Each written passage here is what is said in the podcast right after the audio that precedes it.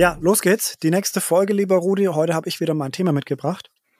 Kommt direkt aus meinen letzten zwei bis drei Wochen. Ich habe mehrere Erfahrungen zum bestimmten Thema gemacht. Konkret, es geht darum, ich habe es auch in einem LinkedIn-Beitrag zusammengefasst, liebe Chefs, bitte verschwindet nicht unsere Zeit. Ui, provokante Aussage. Ja, hört auch kein Chef gerne. Ist natürlich bewusst provokant, aber ich denke, ja. du meinst, äh, du weißt, äh, was gemeint ist. Sicherlich ja. hast du auch schon so Erfahrungen gemacht. Mhm. Ähm, konkret äh, gab es äh, aus meinem äh, Umfeld und äh, bei meinen Kunden auch einige Rückmeldungen auch von, von Seiten der Mitarbeitern, okay. was man ja auch immer wieder gerne oder definitiv reinhören muss, ja, mhm. was mhm. wichtig ist und da auch gerne sich das auch anhört. Ähm, es kamen immer wieder Äußerungen dazu, welche Vorbildfunktion haben denn Chefs und äh, warum Chefs denn nicht diese äh, Vorbildfunktion auch im Alltag leben. Ja, also es mhm. wird von Mitarbeiterseiten oder von Mitarbeitern wird viel erwartet. Äh, vor allem Dingen ähm, Besprechungen, äh, Arbeitsvorbereitung, Nachbereitung mhm. und, mhm. und so weiter. Ja. Thema Pünktlichkeit, was dann tatsächlich von Chefs so nicht gelebt wird.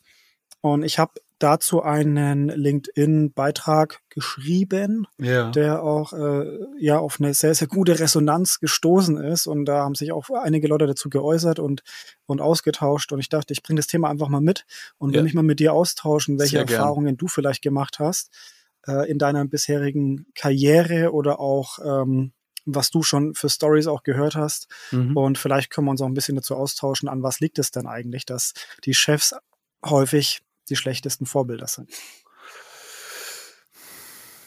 Wow, also kommen mir ganz, ganz viele Gedanken in den Sinn. Ähm, ich versuche sie mal kurz zu sortieren. Also zum einen glaube ich, dass bei Chefs es einfach häufig so ist, ähm, dass die vielleicht ich setze das vielleicht absichtlich davor, zu viel oder viel im Tagesgeschäft zu tun haben und ihre Gedanken gar nicht sortieren können. Ja. Deswegen gar nicht wirklich präsent in der jeweiligen Situation sein können. Also gar nicht wirklich am Schirm haben, okay, jetzt habe ich das, jetzt habe ich das, jetzt habe ich das. So dieser klassische Chef mit Assistenz, die ihm dann so den Kalender hinterherträgt, dieses oh. so bezeichnen. Das wäre ja noch gut, wenn, wenn einige mal eine Assistenz äh, hätten oder eine vernünftige Assistenz auch, ja. Richtig. Mhm. Und das zweite Bild ist, äh, wir hatten eine Folge über den besten Autoverkäufer, der dann Führungskraft geworden ist. Stimmt. Genau. Worden ist. Und ich glaube, dass es einfach in vielen älteren Unternehmen, in vielen gewachsenen Unternehmen ist, mhm. so, äh, so ist, dass, dass viele fachlich gute Menschen irgendwann zum Vorgesetzten wurden, zum Abteilungsleiter wurden, zum äh, Stellenleiter, was auch immer, und aber nie wirklich die Möglichkeiten hatten, ihre wieder ein Link auf eine Folge Soft Skills, also ihre Führungsqualitäten hm. und auch diese Vorbildqualitäten zu lernen und dadurch leben zu können. Und das ist, glaube ich, für mich der der Punkt. Aber du hast mich auch noch gefragt, äh, was meine Erfahrungen sind, ob ich Beispiele habe. Ja, mir kommt ein prägnantes Beispiel Jahre her. Ähm, Situationen passt eigentlich zu der Aussage, die du gerade getätigt hast, verschwende nicht unsere Zeit. Oft so diese Aufgabe von Chefs, sich mal über Themen Gedanken zu machen. Also wirklich nicht konkret, schau mal da und da und da, nicht mal ansatzweise konkret, sondern mach dir mal darüber Gedanken.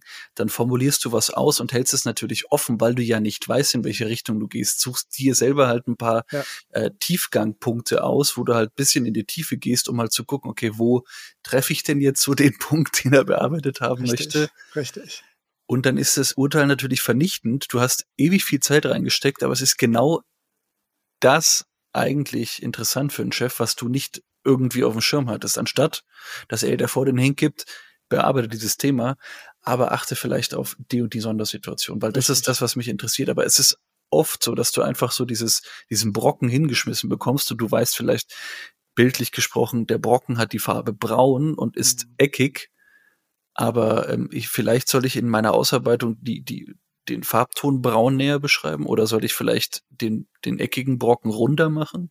Also wie soll ich drauf eingehen auf dieses Thema? Und das ist so dieses, ähm, es fehlt so ein bisschen so dieses Fleisch an den Knochen. Und ja. das ist das, was, was häufig auch Meetings aus meiner Sicht vollkommen sinnfrei macht, weil wirklich dieses, dieses, äh, dieser übergeordnete Punkt, worum es geht, was, was soll denn jetzt eigentlich geklärt, welche, welche Fragestellung haben wir, welches Ziel haben wir, das ist nicht präsent genug und nicht äh, prägnant genug kommuniziert, ja. beziehungsweise auch gedacht schon bei Einladung zu einem Meeting, ja. bei, bei, bei Ausarbeitung von dem Thema und so weiter und so fort. Ja, lass uns äh, wirklich mal bei dem Thema Besprechungen einfach bleiben. Mm, mhm. Da sind nämlich tatsächlich sehr, sehr viele Learnings für Chefs, aber auch für Mitarbeiter, mhm. Äh, die man nutzen kann, um sofort im Alltag auch eine ja, Verbesserung zu merken und zu spüren. Mhm. Mhm. Was gibt's da zum Beispiel? Du hast das Thema Vorbereitung von Meetings. Natürlich muss ein Chef auch vorbereitet sein. Das heißt, äh, er sollte auf jeden Fall das Thema auch wissen und auch an alle Beteiligten kommunizieren, falls er der Initiator des Meetings ist. Richtig. Und die Mitarbeiter auf der anderen Seite sollten sich bei Unklarheiten über die Aufgabenstellung für das Meeting auch nochmal mit dem Chef ja in Verbindung setzen und mhm. wirklich Unklarheiten vorab schon beseitigen. Weil ja. was für Fehler könnten da entstehen? Was könnten so Zeitfresser sein? Ich sage einfach mal ganz grob, wenn Mitarbeiter etwas für ein Meeting ausarbeiten und zum Beispiel eine Präsentation machen oder was auch immer und sich da verkünsteln, steckt da unfassbar viel Zeit drin, die häufig nicht mal erkannt wird oder überhaupt gesehen wird, weil auch Richtig. der Chef dann nicht die Präsentation wahrnimmt vielleicht im, mhm. im Gespräch und auch nicht mhm. weiß, wie viel Zeit da tatsächlich der Mitarbeiter reingesteckt hat. Und am Ende äh, ist es da auch wieder wichtig, äh, danach dem Mitarbeiter auch eine Rückmeldung zu geben, was brauchst du von dem Mitarbeiter, was ist genug. Stell dir einfach mal vor, der Mitarbeiter erstellt für jedes Meeting eine Präsentation. Ja, ist die Frage, ist eine Präsentation überhaupt notwendig? Ja. Dann, wie soll eine Präsentation aussehen? Wir wissen alle, da kann man sich verkünsteln mit Grafiken, mit, mit Animationen, äh, auch der Inhalt und so weiter. Und wenn man das Ganze mal hochrechnet, ist das Arbeitszeit ohne Ende, die eigentlich kein Chef möchte und oder ich denke mal, ich gehe davon aus, dass die meisten es eigentlich nicht wollen, dass da Zeit mhm. einfach verballert wird. Gerade für so ein Meeting vielleicht. Und gerade hier gilt es auf beiden Seiten an der Kommunikation zu arbeiten. Das ist schon mal ein Punkt in der Vorbereitung. Also wer hat welche Informationen, wer traut sich zu fragen oder auch eben in die Kommunikation zu gehen, falls Unklarheiten mhm. sind. Mhm, mh. Das zweite ist dann natürlich auch, und das kannst du sicherlich auch bestätigen, wie gehe ich in so eine Präsentation rein? Wie verhalte ich mich vor allem in den ersten Minuten? Ich gebe da mal ein kurzes Erlebnis. Ich durfte Mäuschen spielen bei einer ähm, bei einer Videokonferenz. Ich war da tatsächlich auch dabei und ähm, habe miterlebt, dass sich, es war eine Gruppe von so acht bis 15 Leuten in etwa, sehr viele Geschäftsführer und, und Führungskräfte dabei und gerade in den ersten Minuten war ein Dienstleister eben da, der dann durch die, durch die Agenda kurz geführt hat und vorgestellt mhm. hat, was in den nächsten eineinhalb Stunden geplant ist. Eineinhalb ja. Stunden.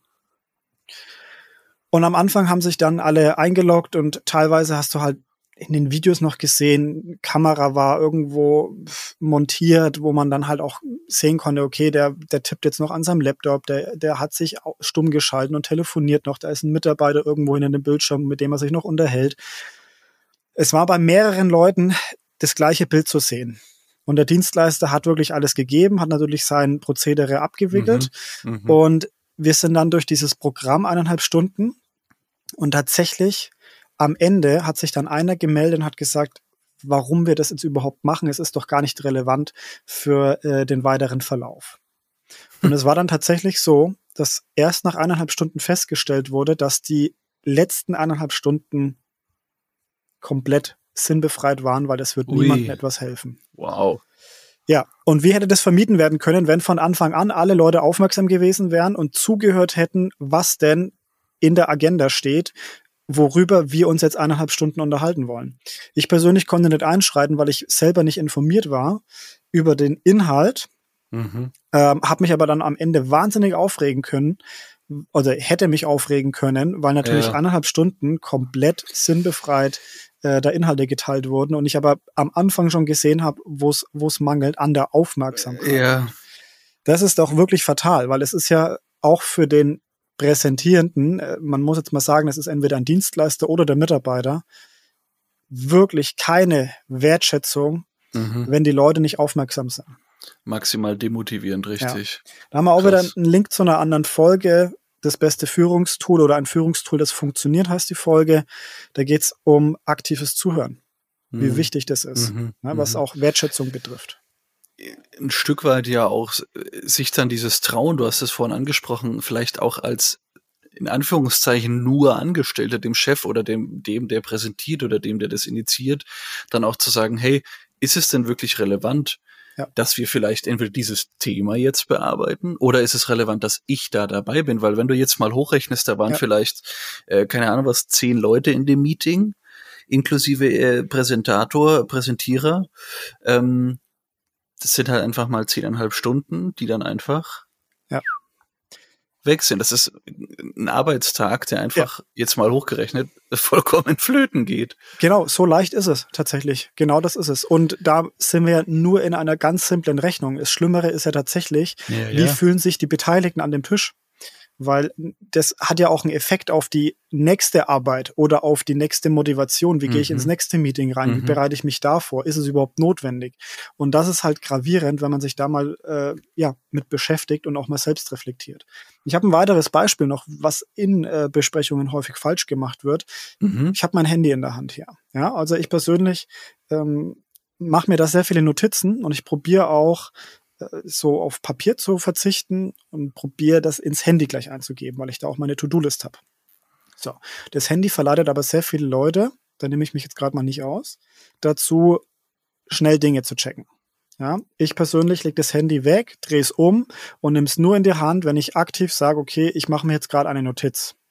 Wenn die Notiz fertig ist, lege ich es weg und dann ist wieder Fokus auf den Gesprächspartner. Es passiert aber bei sehr vielen Führungskräften, dass das Handy immer in der Hand ist, der Bildschirm auch an ist und sie dann parallel, während jemand etwas präsentiert, vielleicht auch noch äh, in ihren E-Mails versacken oder was auch immer da getan wird und die Aufmerksamkeit komplett flöten geht. Und das ist etwas, was ich sehr häufig beobachten konnte. Kombiniert natürlich auch noch mit den Smartwatches, die sehr viele haben, ist es ein so großer Störfaktor geworden, dass wirklich, ich würde fast sagen, bei, bei drei von fünf Kunden werde ich darauf angesprochen, dass ja. Führungskräfte das bitte unterlassen sollen, dass das wirklich nervig ist. Wenn man das als Mitarbeiter machen würde, wird man sofort einen Rüffel kriegen. Mhm. Aber Führungskräfte nehmen sich's raus, tatsächlich, ich sage jetzt mal, mental abzuschalten, ins Handy zu wandern. Und ähm, das ist natürlich auch wieder so ein Faktor, der Zeit frisst und absolut demotivierend für die restlichen Anwesenden ist. Absolut. Und äh, zu dem Beispiel mit der Smartwatch kann ich eine kurze Anekdote geben. Ich habe mir auch mal ähm, eine Smartwatch von einem bekannten Hersteller mit einer Frucht äh, zugelegt. Mhm. Und diese dann natürlich mit meinem ebenfalls von dieser Firma ähm, hergestellten Telefon gekoppelt. Hattest du schon mit mal der, erzählt, ja? Erzähl mal. Mit der für mich äh, hinterlegten Maxime des Ich bin dann weniger am Handy. Ja. Um dann mehr Zeit auf einem ungefähr ein Fünftel so großen Display mit ja. maximal eingeschränkten Möglichkeiten äh, zu verbringen, um dann doch, weil du ja getingert wirst durch diese ganzen Push-Notifications, dann doch wieder aufs Handy zu schauen. Also aus meinen Augen der größte Schmarren, den es gibt. Sicherlich hat es aus, aus irgendwelchen Health-Tracking-Gründen oder sonst was mhm. positive Eigenschaften, wenn man es denn braucht. Aus meiner Sicht aber, wenn du dieses Thema, wie du es gerade genannt hast, in Meetings einfach bewusster vor dein Handy leise in den Nicht-Stören-Modus machst, ja. ist es dir gegenüber für deine Aufmerksamkeit spannende Wertschätzung genug und aber auch für die Kollegen und denjenigen, der das Wort gerade hat. Weil was ja. ist störender, als wenn ein Telefon laut in einem Meeting losgeht, in einem Bewerbungsgespräch losgeht, in einem, keine Ahnung was losgeht oder auch nur vibriert. Ja. Jeder hört, ah, da vibriert ein Telefon und guckt Richtig. hektisch, wer denn der Versager ist, der es wieder mal verkackt hat, das auszumachen. Und genau.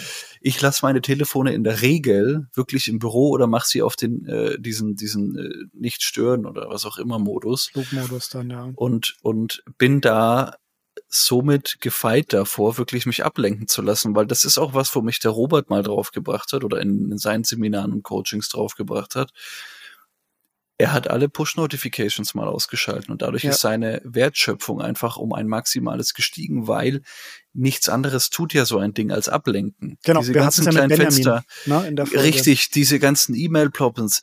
Äh, kein Mensch braucht's, weil du schaust in deinen Posteingang, wenn du Mails checken willst. Du brauchst nicht immer sofort die aktuellste Nachricht, auch mit News oder mit Aktien oder mit, sie haben auf Instagram einen neuen Like. Ja, okay, danke.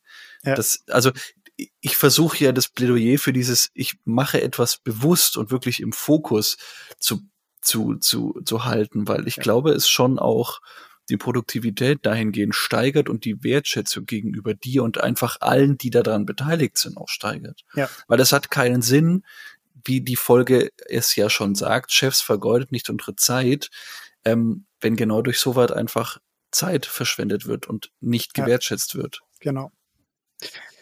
Es gibt noch etwas, was äh, Führungskräfte häufig sich rausnehmen, was auch nicht gut ankommt und tatsächlich äh, Zeit verschwendet, und zwar das Thema mhm. Deadlines. Deadlines müssen auch von Führungskräften eingehalten werden. Es ist, Klar. es ist unfassbar demotivierend und auch wieder zeitverschwendend, wenn Chefs zu bestimmten Besprechungsterminen dann auftauchen und sagen, ja, nee, konnte ich jetzt nicht machen, habe mich nicht drum gekümmert, können wir nochmal verschieben und, und, und. Wenn Richtig. das öfter vorkommt, wird man als Chef auch nicht mehr ernst genommen, für voll genommen und die, das eigene, der eigene Anspruch der Mitarbeiter wird natürlich auch, ja, sehr gestört, weil sie selber sagen, okay, warum sollte ich mich jetzt an die Deadline halten, wenn es dem Chef äh, selbst auch egal ist? Und das stört im Umkehrschluss dann halt auch wieder die, das Verhältnis oder die Beziehung Chef und Mitarbeiter, weil der Chef schon davon ausgeht, dass seine Mitarbeiter Deadlines einhalten. Weil er es ja selbst wahrscheinlich nicht reflektiert, dass ihm das so häufig passiert, beziehungsweise er akzeptiert es für sich. Und das ist tatsächlich auch ein großer Faktor, der immer wieder passiert. Und auch da weise ich einfach auch darauf hin, diese Sonderrolle, Führungskraft, mhm. verleitet sehr schnell dass man sich bestimmte Dinge rausnimmt. Und ja. ähm, das ist tatsächlich einer der, der häufigsten Punkte, die ich bei besonders jungen Führungskräften erstmal trainieren muss, ihnen beibringen muss, reflektieren muss, um äh, dann tatsächlich auch eine Bindung zu ihren Mitarbeitern, zu ihrem Team aufzubauen. Absolut. Ja. Also ich kann äh, da jetzt äh, ein Stück weit Selbstoffenbarung ähm, ablegen und sagen, dass ich mich auch selbst ertappe, diese, sage ich mal, tugendhaften ähm, Art und Weisen nicht immer an den Tag zu legen. Es liegt aber bei mir nicht daran, dass ich äh, das nicht tun will, sondern dass es mir halt einfach manchmal passiert, ja. weil ich in der Situation ähm, einfach so agiere. Also es ist nicht ja. vorsätzlich, es ist eher äh, fahrlässig, wenn man es mal so sagen will, dass halt, dass halt das ein oder andere äh, passiert, was nicht passieren sollte. Ja. Ähm, nichtsdestotrotz dieses vorbildhafte Verhalten, also äh, sein Verhalten als Maxime für alle darzustellen und dann ginge es dem Unternehmen oder der Abteilung oder was auch immer gut. Ja. Das sollte natürlich schon wirklich die, die, die Handlungsmaxime eines jeden Führers, äh, einer jeden Führungskraft sein. Ja. Ich habe noch einen letzten Punkt, der beachtet werden sollte. Und eigentlich hätte man den mhm. an Anfang setzen sollen, aber ich finde ihn, ich finde ihn so wichtig, das, okay. den wollte ich mir noch aufheben. Der, yeah. der wichtigste Punkt für mich ist tatsächlich, dass Führungskräfte einfach pünktlich sein sollten. Ja. Wir, wir leben nicht mehr in dieser, in dieser Generation, wo man äh, Kunden, Vertreter, was auch immer im Wartezimmer hat warten lassen, im Vorraum oder vielleicht auch draußen vor der Tür, einfach um zu demonstrieren, wer hockt hier am längeren Hebel.